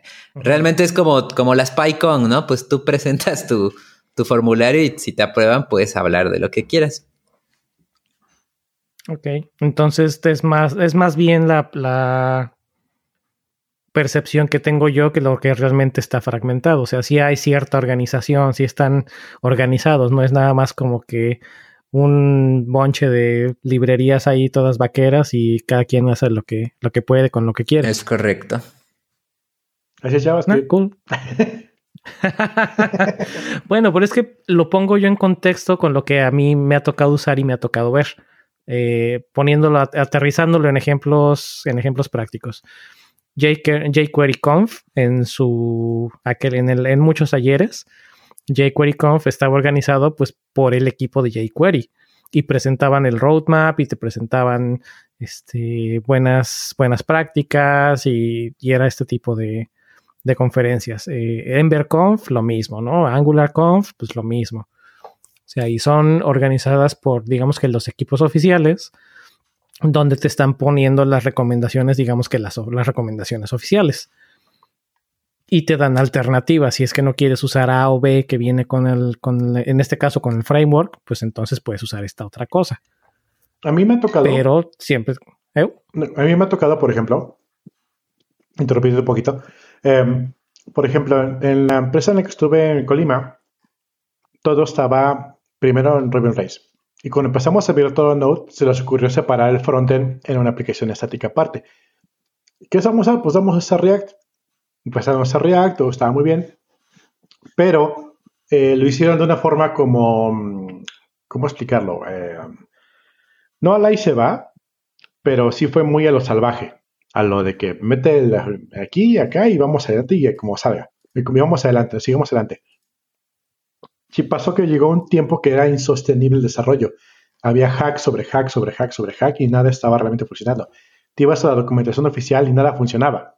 Resulta que tuvimos que volver a empezar a hacer toda la aplicación de nuevo porque nos falló al principio hacerlo con Create React App. Y eso es un comando chiquitito que viene con el binario de, de, de React que te hace un scaffolding, tal cual, simplemente es un scaffolding. Pero eso es relativamente nuevo, ¿no? No, tiene desde que nació. Porque antes, antes era literalmente era búscate el, el seed project que más te llame en GitHub, lo clonas y a ver cómo te va. Ese era el problema justamente, que luego los seeds no les daba, no les daban seguimiento. Uh -huh. Sí, por eso de ahí, de ahí nació eso, ¿no? De Create React App y Ajá. actualmente pues ya son otro tipo de frameworks como un poco más, más mamados, ¿no? Como, no sé, Next o Gatsby, no sé, o sea, ya es más raro hoy en día que alguien este, tenga su propio webpack y lo mantenga y así, ¿no? Porque pues nadie quiere uh -huh. hacer eso. pues bueno, con ese React App fue un arma de dos filos, así como lo veo yo. Es una solución, pero también generó un problema. Toda la gente, como las personas que nunca hemos visto React, que nunca nos ha gustado usar React, decimos, pues, ¿cuál es la forma más fácil y más mantenible de seguir trabajando que más mejor, que más mejor, escuchan, que de la mejor forma pueda escalar esto?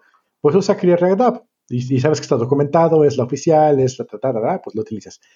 ¿Qué pasa cuando quieres hacer algo que ya no viene en el paquete? ¿Qué pasa cuando ya no quieres eh, entrarle a tal especificación? Ah, pues te dicen, tienes la opción de hacer eject, que realmente sacarlo del scaffolding y hacerlo lo que tú quieras. Pero es literalmente te estás regresando a lo que tenías al principio. Exactamente. Ahora, ¿qué pasa si tú con esa misma idiosincrasia de que vienes pensando, no, pues si me salgo, me voy a ir a la goma, mejor me quedo con el paquete y dentro del paquete en la documentación viene Redux. tan, tan, tan. tuan, tuan. Es justamente el, el arma de dos filos ahí, porque así como también está en el, como dice Mike, está el CEO de, el CEO, perdón, de que tú buscas con qué manejo el, el, state, sale Redux en primer lugar. De la misma forma, cualquier, cualquier guía de las que están mejor posicionadas o que mejores dan las estrellitas o lo que tú quieras darle a, un repo en GitHub, de las que tengan mejor mantenimiento, son las que utilizan es justamente eso. ¿Por qué? Porque están pensados para escalar gigantescamente y tú realmente quieres, pues tú quieres un carrito, no quieres un tráiler, ¿no? bueno, pues sí. Eso no pasa con Vue.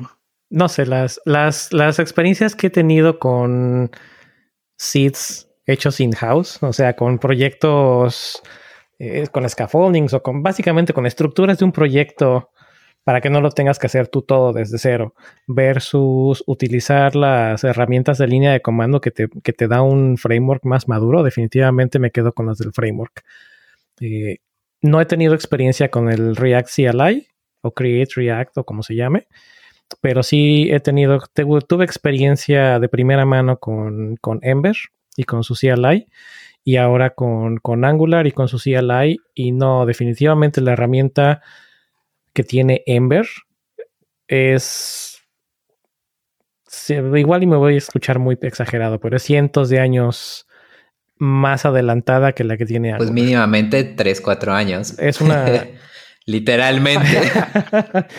no, pero a lo que voy es que es una herramienta muy madura.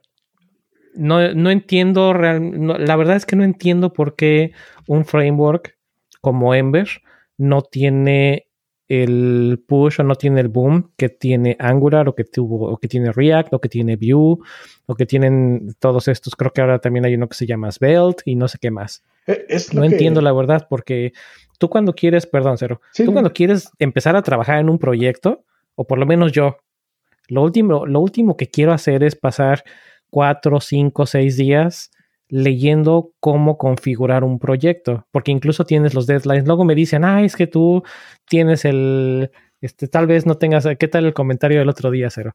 Tal vez no tengas, no hayas tenido que la necesidad de trabajar o de comer. Pero ahí después se los pongo en, en las notas también. Pero es que ahí es contraproducente, porque si ya tienes que empezar a trabajar, lo último que quieres es empezar a, una de dos, o amarrarte con un seed desactualizado que después te va a pasar lo que les pasó a ustedes cero y quieres ya empezar a trabajar. Entonces, mi experiencia con, con Ember, cuando lo he usado incluso hasta para side projects súper chiquititos, es que agarras e instalas el CLI si es que no lo tienes instalado, Ember ni un nombre del proyecto y empezar a trabajar. Ya no tienes que configurar tests, no tienes que configurar builds de producción, no tienes que configurar nada, ya está listo. Quieres un, componente, generate component, quieres un controlador, generate controller, quieres una ruta, generate route, y ya no tienes que hacer nada más, te dedicas a tu trabajo, no te, no te dedicas a... Es como si te dicen, ay, necesito que me pongas este clavo, que necesito que me cuelgues este, este cuadro en la casa pues no vas a, no vas a ir a una herrería y te vas a poner a forjar un martillo cada vez que necesites clavar un clavo. Estamos de acuerdo. Tienes tu martillo, tienes tu clavo, lo clavas, pones tu cuadrito y listo. ¿Qué es lo que pasa? O ha sido mi experiencia con estos frameworks. Muy de acuerdo. Yo he hecho muchos martillos. No, no entiendo. Pero pues a la vez es eso, o sea, es literal, literalmente tiene años de ventaja. Entonces, pues ahí, ahí va, poco a poco. Y pues también es diferente framework contra librería. ¿eh? Pero sí, pues sí. ¿Qué eh, cero? Realmente digo, como esto, no sé por qué no ha pegado Ember. Igual y porque la mascota a nadie le gusta. ¿Cómo no? Los hamsters están geniales. A ver, ¿cuál es la mascota de React? ¿Un átomo? Dan no, es de Atom.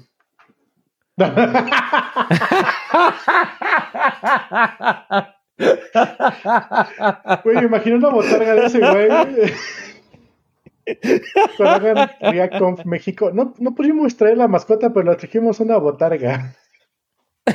Está bien, Un, este, una calenda, ¿no? De esas, bueno. Son los monos esos gigantes que menean los brazos de Oaxaca. sí, también los recuerdo. Ay, no, estuvo muy buena. Pero sí, siempre que ver por qué la gente no lo ha adoptado. me preguntaba un amigo lo mismo, justamente, oye, ¿Tú crees que Svelte sea el nuevo que vaya a tirar a React? No. Te digo, pues no sé, todo depende de la comunidad. Si la comunidad lo adopta, puede tener un chance. pero obviamente tienes que ver todo lo que le está empujando a uno de los dos. Bueno, ahí te, ¿Por qué Vue es tan utilizado? Ahí te mamaste un poco con la respuesta. Fue sí, depende si sí es adoptado. No, sí, no mames. ¿Será adoptado? Bueno, depende. Si lo adoptan, pues sí. Si no lo adoptan, pues no, no mames. Pero, por ejemplo, ¿por qué Vue tiene tanto punch? O sea, no le ha pegado React, eso sí lo admito, pero tiene mucho, mucho punch. Porque todos los chinos lo usan. Y porque son un chingo de chinos. Entonces. es lo que le ayuda en sus números. Exacto, pero uh, infinitamente, entre más personas lo usen, más ojos lo están viendo y más cerebros lo están modificando al mismo tiempo. Y es lo que está haciendo que realmente tenga punch ahorita. Es, es, es lo que yo veo, por ejemplo, con Vue. Porque aquí en América, entiendes, en el continente americano, no solamente en Estados Unidos, eh, Vue no tiene tanto punch como en otros lados, pero si te vas eh, en casos de uso en Europa o en Asia, es el que está dominando. Eh, y React, en caso contrario, en Estados Unidos y en México sobre todo, tiene mucho empuje, pero si te vas a, Europa, te vas hacia, entre más te vas al este, más, perdón, menos lo siguen usando. Entonces, ¿cuál es la diferencia de que utilicen, de que un framework pegue o no? Por ejemplo, el caso de uso. dijiste la comunidad? Ajá, exactamente. Y el caso de uso completamente opuesto. Tienes, por ejemplo, los frameworks que empuja Apple, por ejemplo. Es el único que puedes usar y tienes que usarlo a fuerzas. Entonces ahí, aunque la comunidad no lo adopte, va a pegar a fuerza porque no hay otra opción. Entonces de esta forma, pues si, si a un framework crees que vaya a ser el siguiente matador de lo que sea, pues todo depende de si la gente realmente empieza a agarrarle cariño. Pues sí, pues sí. Porque la gente lo quiere ver. Muy de acuerdo. Pues sí, pero por ejemplo, o sea, bueno, regresando a, lo de Ember, y ya sé, soy fan de Ember, me gustó mucho cuando lo sé, desafortunadamente ya no lo uso porque pues nos, movimos a, Angular, pero no, la verdad es que lo que recuerdo de, de mi experiencia con Ember, de todo, de todo el ecosistema en general, test cases, la herramienta de línea de comando, el soporte, la documentación, y luego llegar a, otro framework como Angular, pues sí, está muy completo, pero pues no, no sé. Y no, entiendo por qué ¿eh? Ember no. Y ya te tocó el Angular bonito. Pues mira, tengo experiencia con Angular 1. y cacho. Y luego de ahí me tocó brincar al. Cuando empezamos con este proyecto, años después, que fue al 6. Ajá. Sí, te saltaste el ya, Me tocó.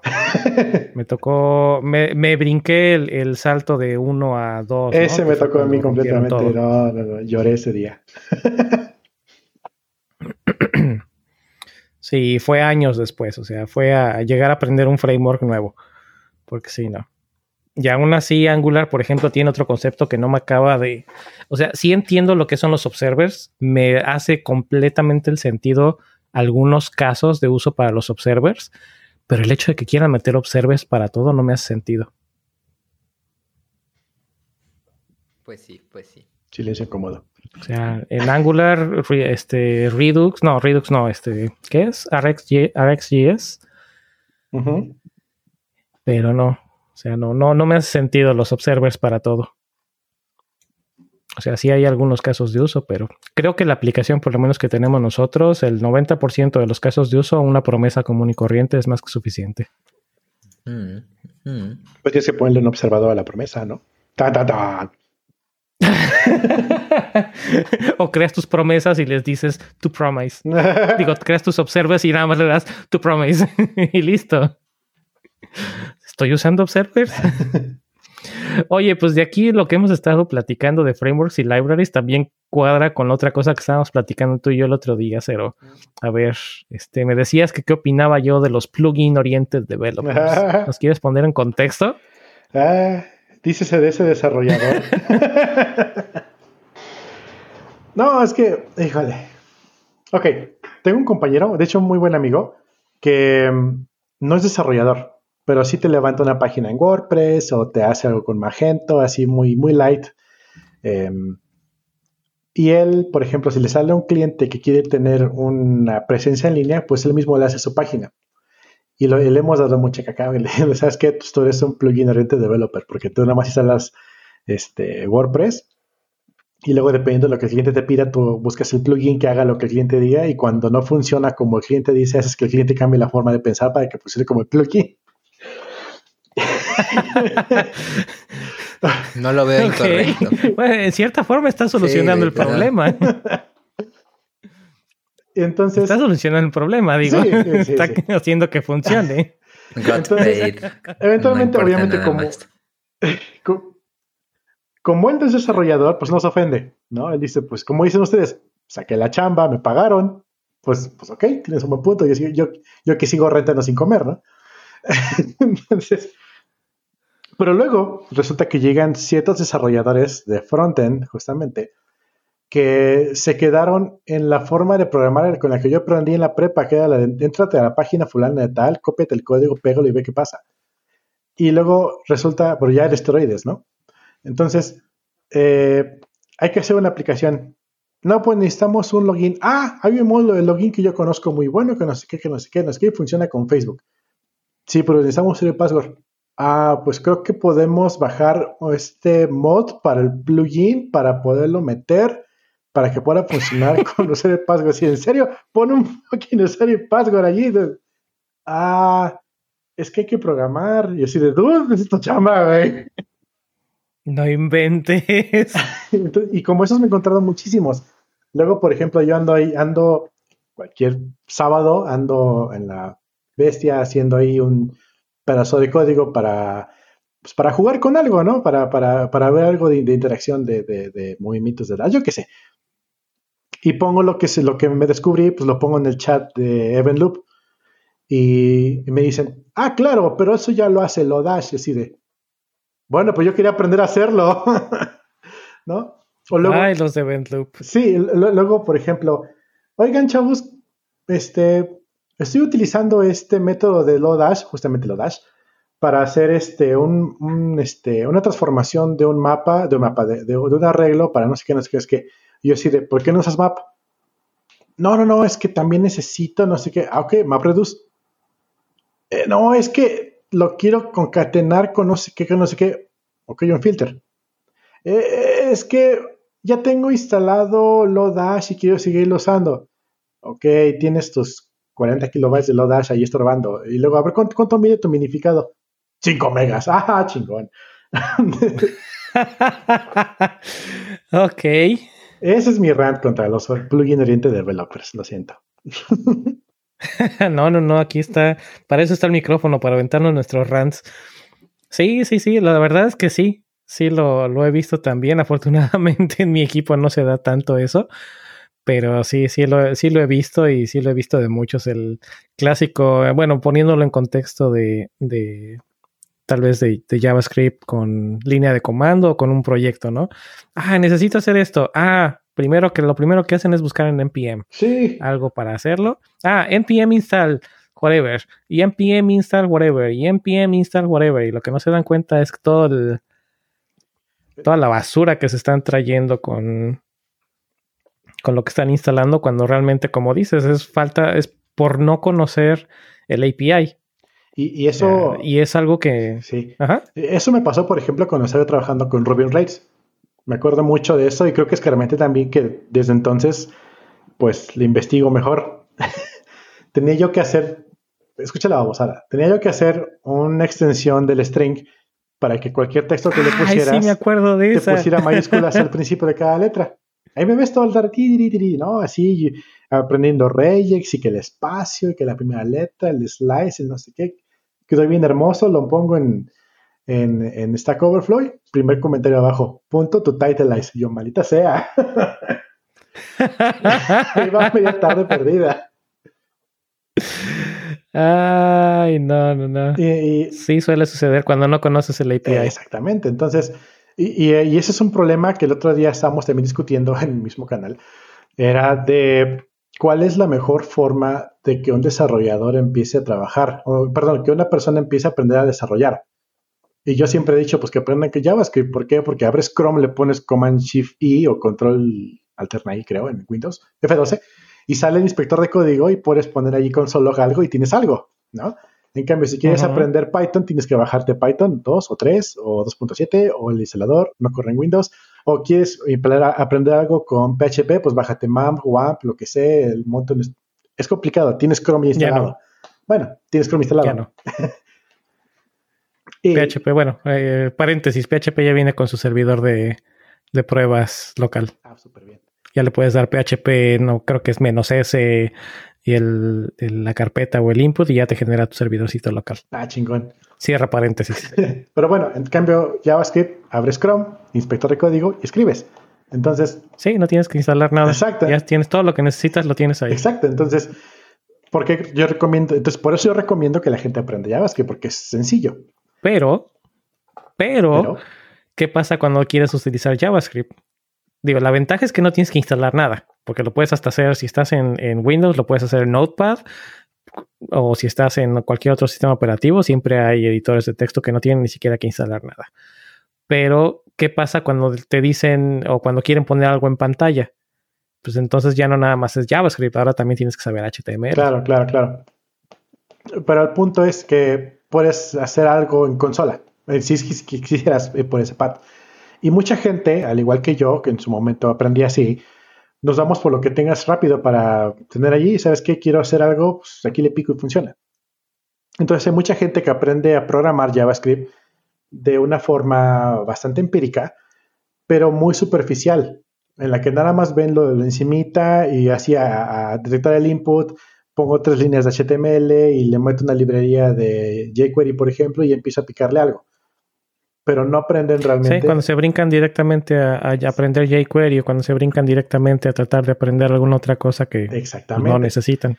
Yo, por ejemplo, pasé por esa parte y luego por necesidad de trabajo tuve que aprender a manejar en el backend y empezar a manejar procesamiento de datos, de streams, de gigas y gigas de, de información en un servidor chiquitito de 256 este, megas de, RAM. Obviamente, pues lo matas, pero sí se puede hacer. Y resulta que me topé con otra persona que le sabe muchísimo a, Node y resulta que dice, pues sí, es que Node es una aplicación DIRT, que es Data, Data Intensive Real Time, que es lo que, lo que, lo que más este, resalta de Node, que la forma en que lo hicieron, la forma de la sincronicidad que tiene, la forma de manejar los streams, es que justamente como el ejemplo del RMTP, RMTP, recibes el dato, lo manejas en buffer, lo procesas en buffer y lo descartas tal cual antes de que llegue a ningún lado. Y eso mismo también lo hace Node. Y eso es algo que mucha gente que trabaja en frontend nunca se da cuenta. Pero esos mismos conceptos de backend los puedes pasar al frontend.